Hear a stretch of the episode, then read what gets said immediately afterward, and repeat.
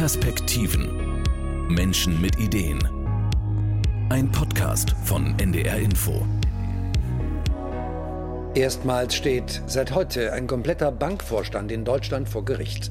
Ex-HSH-Nordbankchef Nonnenmacher und fünf frühere Kollegen müssen sich in Hamburg wegen Untreue verantworten. In der Affäre um manipulierte Zinssätze hat der gestern zurückgetretene Vorstandschef der Barclays Bank Diamond heute vor dem Finanzausschuss des britischen Unterhauses ausgesagt. Mehrere große Geldinstitute hatten über Jahre die weltweiten Zinssätze für Kredite und andere Bankgeschäfte manipuliert um so selbst mehr zu verdienen. Die Warburg Bank an der Alster in Hamburg. Ihr wird zur Last gelegt, sich auf Kosten der Steuerzahler bereichert zu haben. Ermittler des Bundeskriminalamtes und der Staatsanwaltschaft haben wegen des Verdachts der Geldwäsche Geschäftsräume der Deutschen Bank durchsucht. Puder, klingelt's einem in den Ohren, oder? Und das nicht vor Begeisterung. Ich bin Birgit Langhammer und heute beschäftige ich mich mit einem Thema, das mich ehrlich gesagt ganz schön einschüchtert. Geld. Es heißt ja immer, Geld regiert die Welt.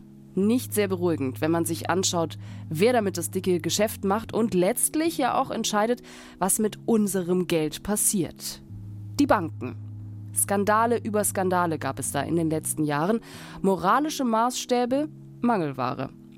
Wie schön wäre es doch, wenn man wüsste, dass das Geld, das man selbst bei der Bank liegen hat, nicht in windige Geschäfte gesteckt wird oder in problematische Unternehmen investiert, zum Beispiel aus dem Rüstungssektor, sondern dass mit diesem Geld nur tolle, nachhaltige, super Ideen unterstützt werden.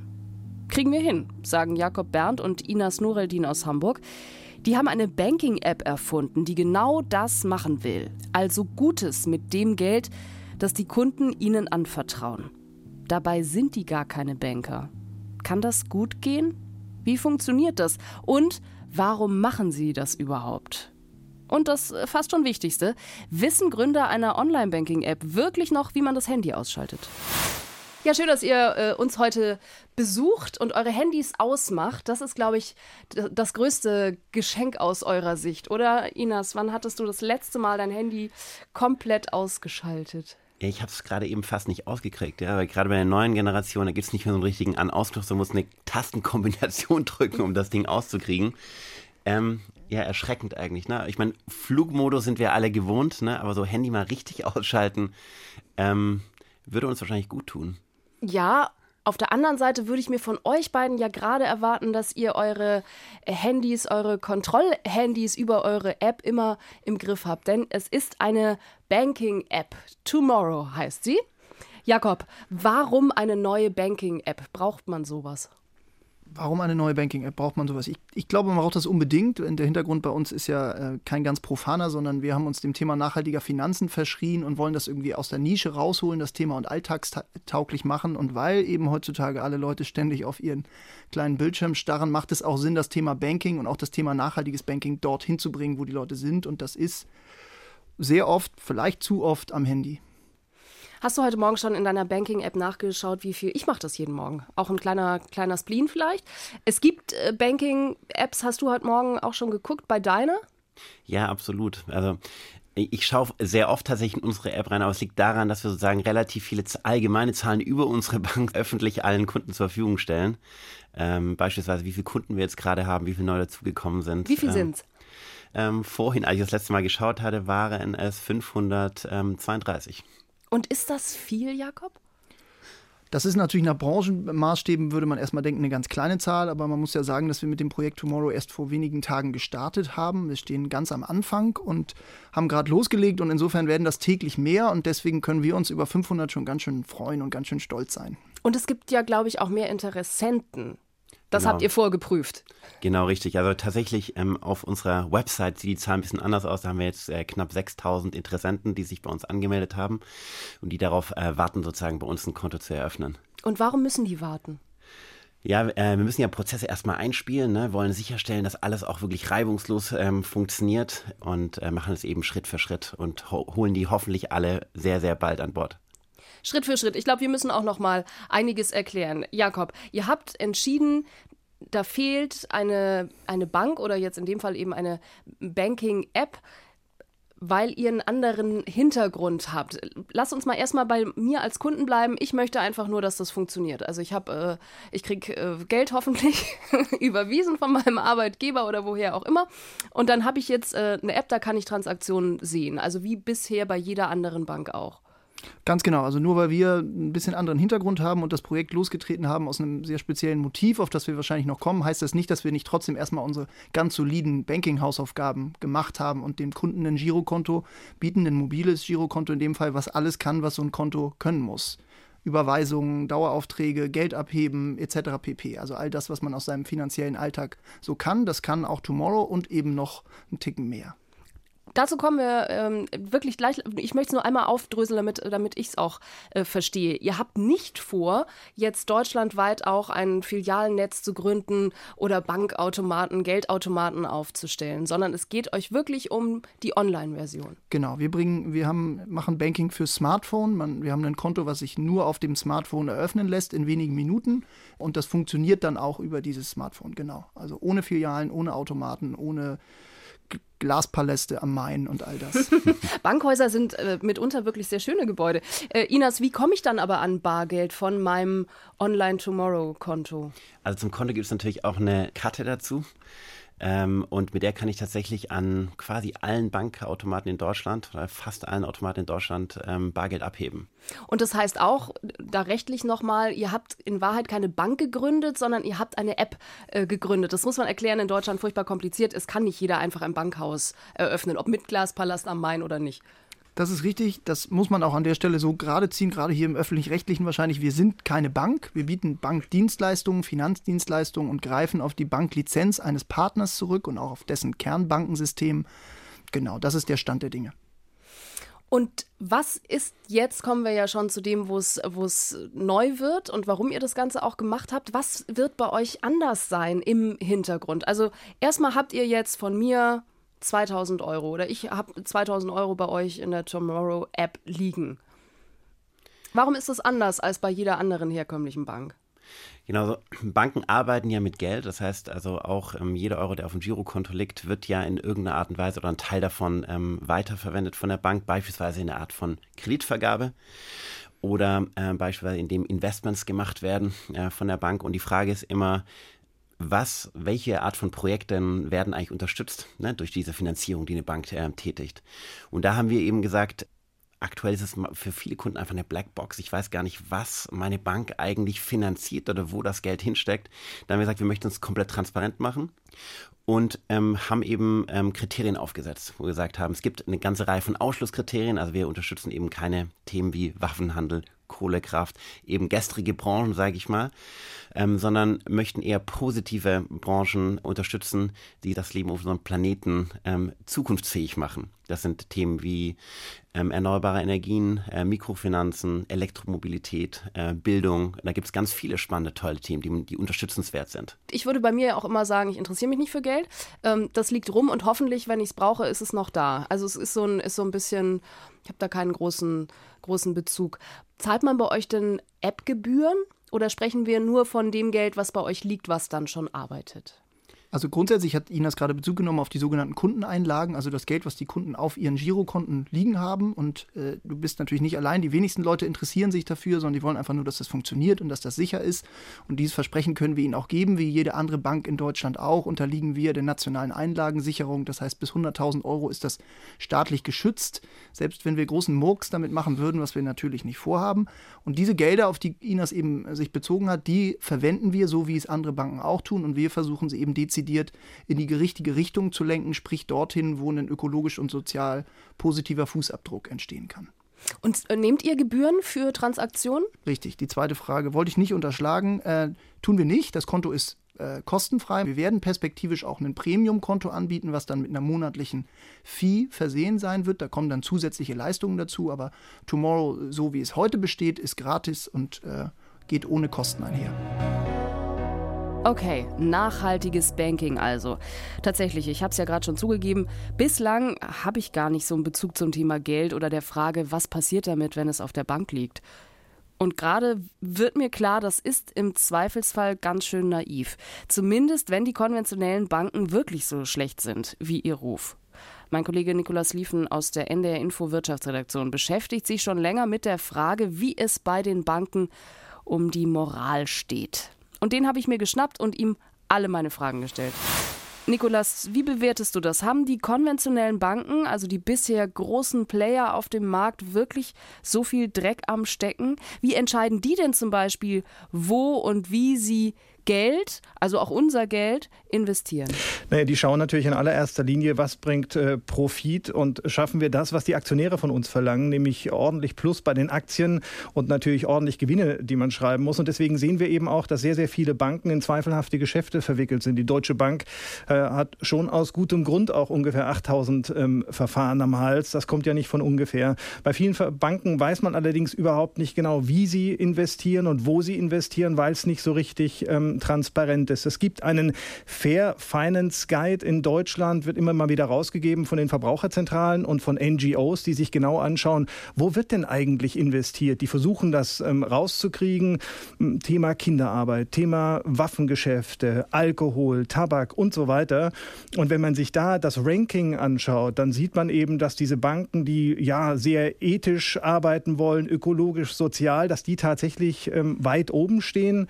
Kommen wir sicherlich gleich gleich noch darauf zu sprechen. Aber die anderen Banken, die wir so aus unserem Alltagsleben kennen, Deutsche Bank, Commerzbank, Hypovereinsbank, die rangieren wirklich im unteren Drittel. Und ganz am Schluss äh, stehen solche äh, Institute wie die Postbank oder die Bayern LB, weil die eben viel Geld investieren in diese Bereiche, die ich eben genannt habe, unter anderem auch in äh, Waffengeschäfte oder auch in Kohlekraftwerke. Das heißt, diese Idee, Geld in Projekte zu lenken, die eher nachhaltig sind, die eher zukunftsweisend sind, das ist schon längst überfällig?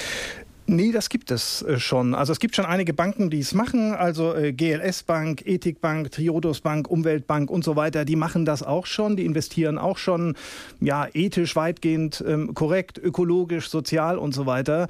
Ähm, äh, es ist immer noch das Problem, dass die Kunden das sehr häufig nicht annehmen oder die Verkäufer glauben, dass die Kunden das nicht annehmen bei den etablierten Banken, weil viele Kunden ganz offensichtlich noch Manschetten davor haben, ist ihr Geld dann auch wirklich sicher?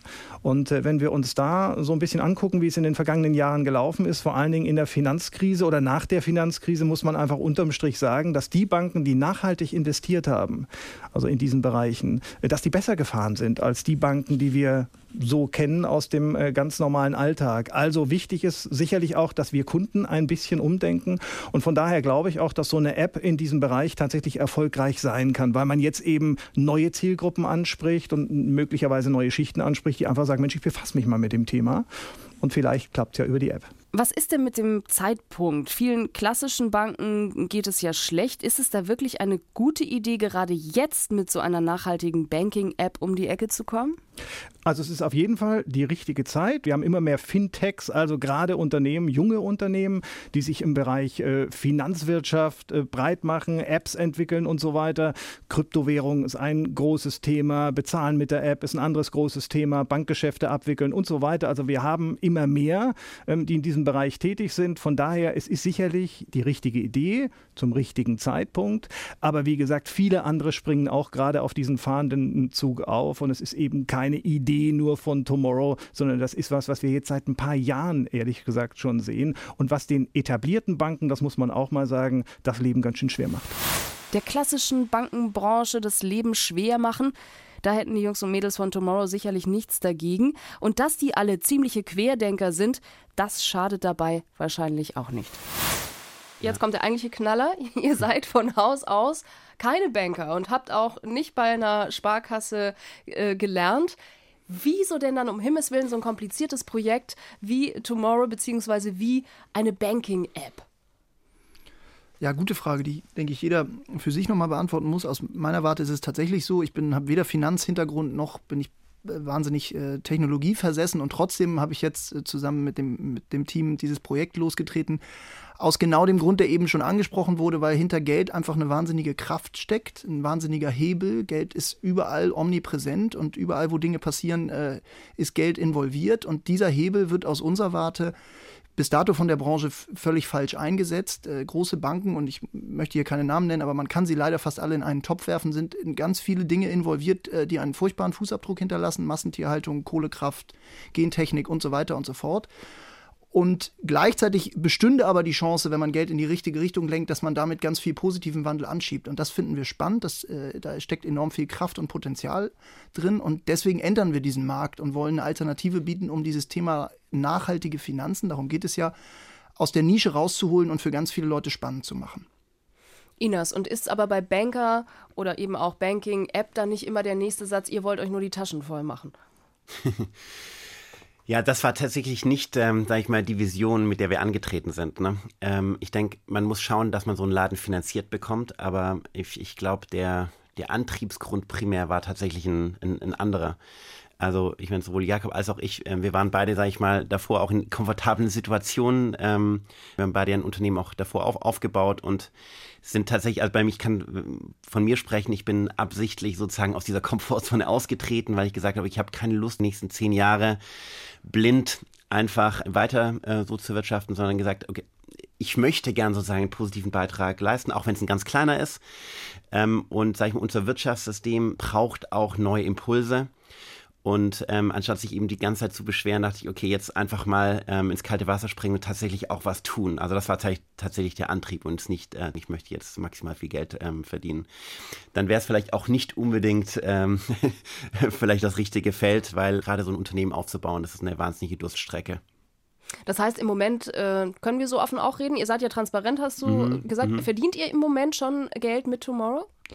Als Unternehmen tun wir das nicht. Wir zahlen uns natürlich Löhne, sehr bescheidene, muss man sagen. Ähm, das gilt für das gesamte Team. Wir stehen ganz am Anfang. Wir haben das jetzt vor knapp einem Jahr losgetreten, vor einigen Wochen gelauncht, aber wir sind immer noch auf den allerersten Metern mit diesem Projekt erzielen noch keine nennenswerte Umsätze mit, mit der Unternehmung Tomorrow. Das ist auch ganz normal. Das wäre auch sehr überraschend, wenn das in Woche drei schon anders wäre.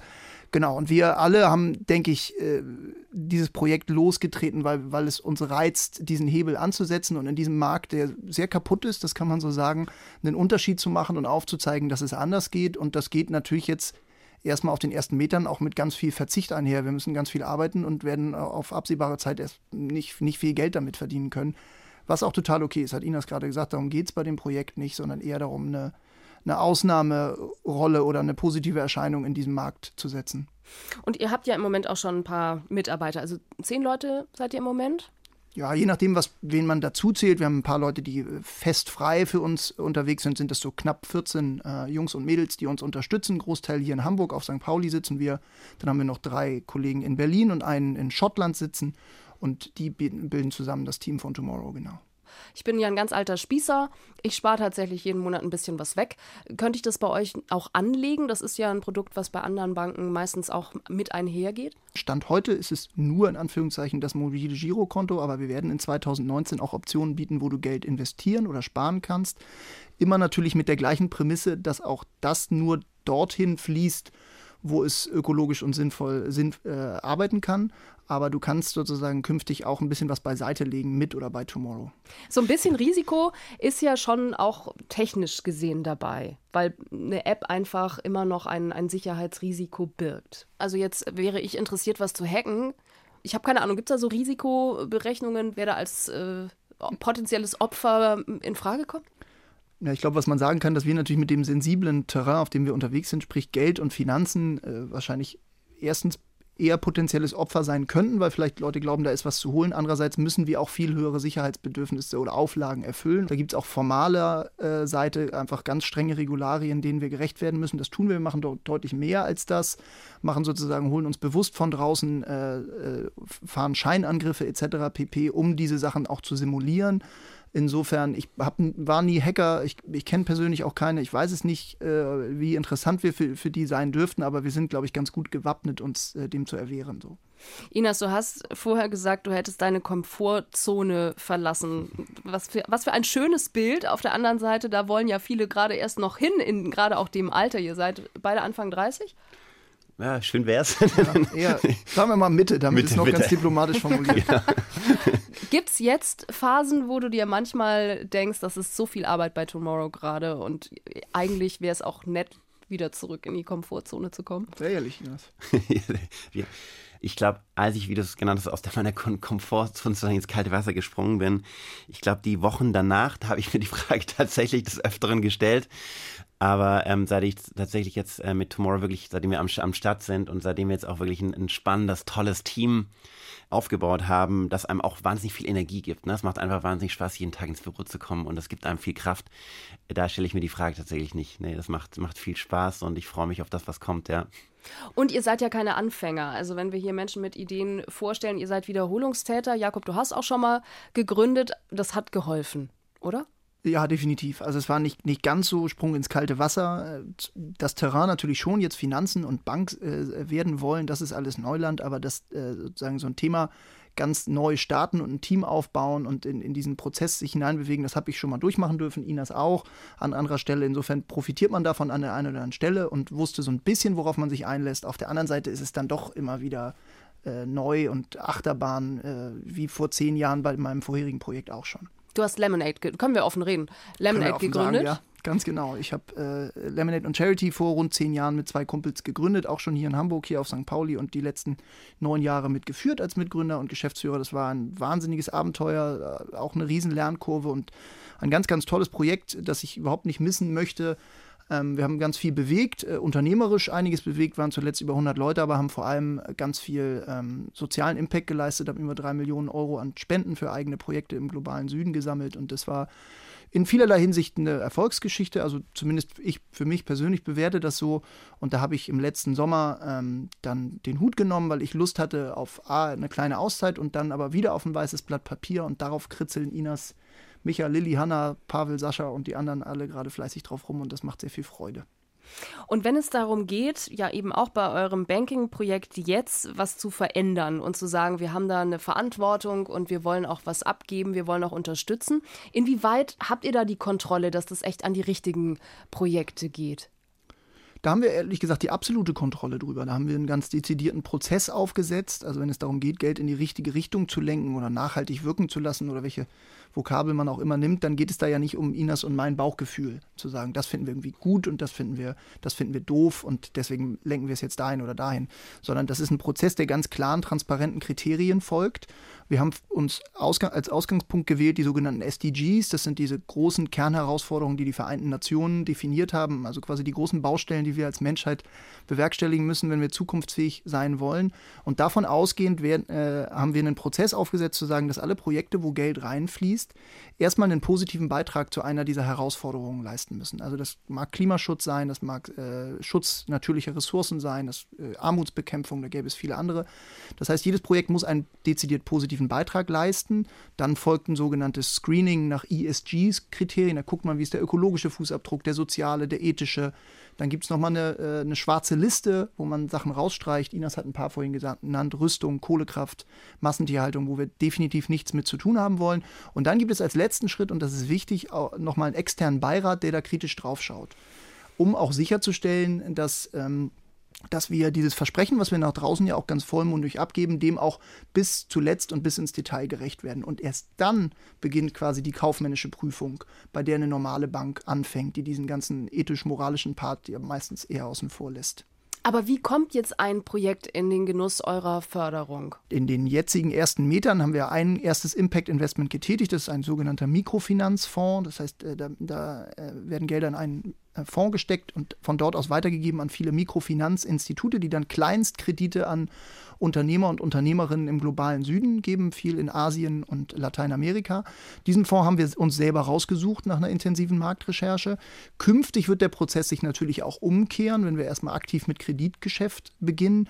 Dann werden Leute auch bei uns anklopfen und sagen, ich hätte gerne Summe X, könnt ihr mich sozusagen damit versorgen? Und dann würden die Teil dieses Prüfprozesses werden, den ich gerade skizziert habe euer Ansatz ist ziemlich klar und trotzdem müsst ihr euch ja auch verlassen, müsst ihr auch vertrauen. Ihr habt angesprochen, da gibt es äh, Kriterien, aber letzten Endes ist es ja auch eine Branche zum Teil, die gar nicht so sicher dasteht. Also Solarfirmen, die pleite machen oder Windenergie, die irgendwie auch knapsen muss im Moment. Ist das ein Thema? Ähm, Also wir sind natürlich der Überzeugung, dass sich nachhaltige Branchen langfristig ähm, durchsetzen werden und eher, sage ich mal, das Risiko eigentlich darin besteht, dass alte Branchen, also man kann sich eben Unternehmen anschauen wie RWE oder so, einfach in massive Probleme gekommen sind, auch am Finanzmarkt, am Kapitalmarkt, ähm, weil sie eben, sage ich mal, auf äh, die falschen Industrien sozusagen gesetzt haben. Nichtsdestotrotz bedeutet ja nachhaltige Branchen zu, zu investieren oder dort eben ähm, zu finanzieren, nicht, dass man Risikokriterien außer Acht lässt. Also beispielsweise würden wir natürlich nie in eine Industrie oder nur investieren, sondern natürlich ein ganz normales Risikomanagement betreiben, wie das jede andere Bank auch machen würde, nach genau denselben Kriterien. Nur dass wir inhaltlich andere Punkte festmachen, ja, sodass dort keiner Zeit irgendwie ein erhöhtes Risiko in, entstehen würde. Nun seid ihr mehrere bei wem liegt dann die letztendliche Entscheidungsgewalt zu sagen, wir nehmen A und nicht B? Wenn es jetzt um äh, die Frage geht, wohin wir Geld lenken, dann ist das tatsächlich äh, künftig äh, weder in Inas noch in meinen noch in Michaels noch in irgendwessen Händen aus dem Team Tomorrow, sondern wir werden diesen externen Beirat einsetzen, äh, wo, wo namhafte und versierte Leute drin sitzen aus der NGO-Sphäre, aus der Wissenschaft, aus der, aus der Wirtschaft, die letztlich das letzte Wort da haben werden. Gerade um es aus unseren Händen zu nehmen und um es von irgendwelchen taktischen, operativen Zwängen zu lösen, tatsächlich Leute zu sagen, das macht inhaltlich Sinn und das nicht. Und erst wenn die ihren Segen gegeben haben, dann beginnt dieser Risikoprüfungsprozess nach kaufmännischen Kriterien, den Inas gerade skizziert hat. Aber ihr habt nicht vor, auch ein, ein Ranking, ein Abstimmungstool auf eure App zu machen. Könnte man ja auch unter allen, die Geld bei euch eingelegt haben. Fände ich auch ganz charmant. Ja, das ist in der Tat, sprichst du ein spannendes Thema an und wir sind sehr darum bemüht, die Community, wenn man das so formulieren will, mit teilhaben zu lassen, auch an unternehmerischen Entscheidungen bei uns. Äh, das wird sich aber eher auf die Frage kaprizieren, zu sagen, welche, welche Features werden wir demnächst anbieten oder ähm, andere Fragen, wie wir, da, wie wir die Organisation Tomorrow weiterentwickeln, aber nicht äh, bei der Frage sozusagen, welches Unternehmen äh, sozusagen unsere Kriterien entspricht oder nicht, weil da geht es wirklich um nachprüfbare, quasi wissenschaftliche Daten und nicht um so ein Bauchgefühl, weder unseres noch das der Masse. Aber wir werden äh, vielleicht eine kleine Randnotiz. Wir haben ja diese äh, Karte auch, die bei dem Konto mit dabei ist, die sogenannte Karte, die das Klima schützt. Jedes Mal, wenn man mit der Karte bezahlt, leistet man einen kleinen Beitrag, der in ein Klimaschutzprojekt finanziert. Und da werden wir künftig weitere Projekte daneben stellen und den Nutzern auch die Möglichkeit geben, äh, zu sagen, ich möchte mich eher für das Thema engagieren oder für das oder für das. Das kann irgendwie plastikfreie Meere sein oder Migrationsprojekte oder eben Klimaschutz, an der Stelle schon auch den, den User so ein bisschen die Möglichkeit zu geben, mitzuentscheiden, wo sein Geld denn nun eine Geschichte schreibt. Okay, das klingt alles irgendwie kompliziert, aber auch danach, als gäbe es bei dieser neuen App tatsächlich einen doppelten, wenn nicht sogar drei- oder vierfachen Boden, was das Thema Nachhaltigkeit angeht. Auch da habe ich bei meinem Kollegen Nikolas nochmal nachgehakt. Wenn du dir das anschaust, klingt das jetzt nur gut? Also die Unterstützung und eben SDGs, ESG, schwarze Listen, externer Beirat, was wir alles gehört haben. Kann man das jetzt schon sagen? Klingt das gut oder ist das gut? Also erstmal muss man ja immer dazu sagen, dass sie auch eine Banklizenz brauchen und eine Banklizenz ja auch bekommen haben und nutzen von einem anderen Unternehmen und das ist die Solaris Bank äh, aus Berlin und hinter der stecken auch wieder andere ähm, äh, Großbanken, die da zum Teil äh, beteiligt sind. Also Tomorrow braucht auch, wie gesagt, ein bisschen Bankenwissen müssen sie schon haben. Auf der anderen Seite finde ich es ehrlich gesagt ähm, auch ganz cool, dass Leute sowas, so eine App ins Leben rufen können, die eben nicht aus dem Banksektor kommen und sich damit befassen, aber ganz ohne ähm, Know Know-how geht es auf jeden Fall nicht. Und was diese Nachhaltigkeit, das muss man noch mal sagen, ähm, angeht, auch da müssen Sie natürlich drinstecken und auch da müssen Sie ganz genau dahinter sehen, was ist wirklich nachhaltig? Ich habe äh, gehört, E-Mobilität sei ein großes Thema zum Beispiel. Da muss man immer sagen, E-Mobilität ist echt gut für die Luft in der Innenstadt. Gerade wenn ich in Hamburg unterwegs bin, ist das klasse, wenn äh, E-Autos unterwegs sind. Aber gerade beim Thema Nachhaltigkeit, was machen wir mit den Akkus, wenn die entsorgt werden? Wie ist die Ökobilanz tatsächlich? Wo kommen die Rohstoffe her? Die kommen nämlich meistens aus Afrika, werden von chinesischen Firmen aufgekauft und dann weitergegeben an äh, deutsche Autohersteller. Das ist nicht so richtig fair fair und auch nicht ökologisch und auch nicht nachhaltig. Das ist ja genau der Punkt. Für mich als Kunde ist das spannend, weil ich kann das nicht überblicken. Ich kann das nicht äh, bis in den letzten Punkt selber nachforschen. Also muss ich Leuten vertrauen, die sich das auf die Fahne schreiben. Tomorrow macht da einen Eindruck, die, also dass sie das wirklich auch wollen. Aber kennst du Fälle? Ich erinnere mich, wir hatten das, äh, glaube ich, ähm, bei Strom dass Öko draufsteht und äh, du mir dann mal erklärt hast, da ist vieles drin, aber nicht Öko.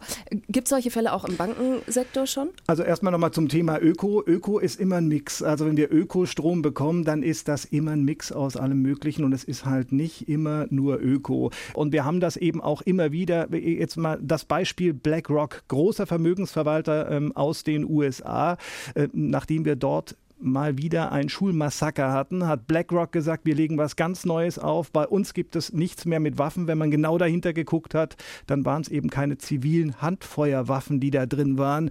Alle anderen Rüstungsgüter waren weiterhin da vertreten. Und das hat man eben immer wieder auch im Finanzsektor. Also, dass eine Plakette draufklebt, die erstmal äh, gut aussieht. Wie schätzt du es ein? Wo liegen jetzt die Gefahren vielleicht auch äh, für das Produkt? Also, erstmal hört man da, sieht man da das Engagement und die hängen sich rein und haben auch neue innovative Ideen. Auf der anderen Seite, das hatten viele Firmen, jetzt gerade Windkraft, Solarfirmen auch. Und trotzdem hat es nicht gereicht. Wir haben da auch viele Pleiten in dem Sektor. Siehst du da eine Gefahr auch für dann eine Bank, die das jetzt anders aufzieht? Also erstmal ist der riesengroße Vorteil, damit möchte ich erstmal anfangen, dass es ein relativ kleines Unternehmen ist und die nur ein paar Mitarbeiter haben, nämlich im Roundabout jetzt zehn Mitarbeiter, die sich äh, da um alles kümmern. Die verzichten ja auch so ein bisschen auf Geld, sagen sie wenigstens. Und von daher sind die Kosten halt nicht so hoch. Das muss man einfach mal ganz klar sagen. Das ist bei anderen Banken völlig anders, die ein Filialnetz haben, die viele Mitarbeiter haben, die haben es halt äh, wirklich schwer.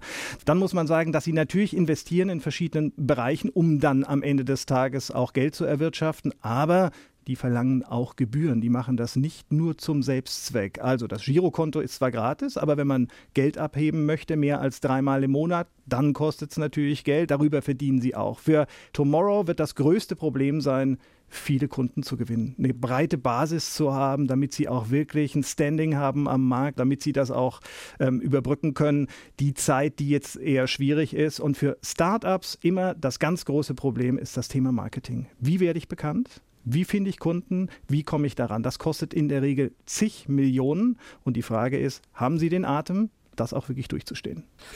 Wie weit glaubst du, sind solche Ideen, solche Startups, solche, solche kleinen Firmen jetzt auch gerade im Bankensektor, wir haben es ein paar Mal schon angesprochen, die großen Glaspaläste in Frankfurt am Main, hat man da solche Projekte am Markt? Sticheln die, triggern die irgendwas oder glaubst du, in den Führungsetagen sagt man, boah, das erledigt sich von selber. Das erledigt sich so gar nicht von selber. Und das macht den Banken im Augenblick richtig das Leben schwer, denn die wollen ja nicht nur die alte Zielgruppe haben, die wollen ja die Jungen wieder haben. Und die Jungen gehen ehrlich gesagt nicht mehr in die Filiale.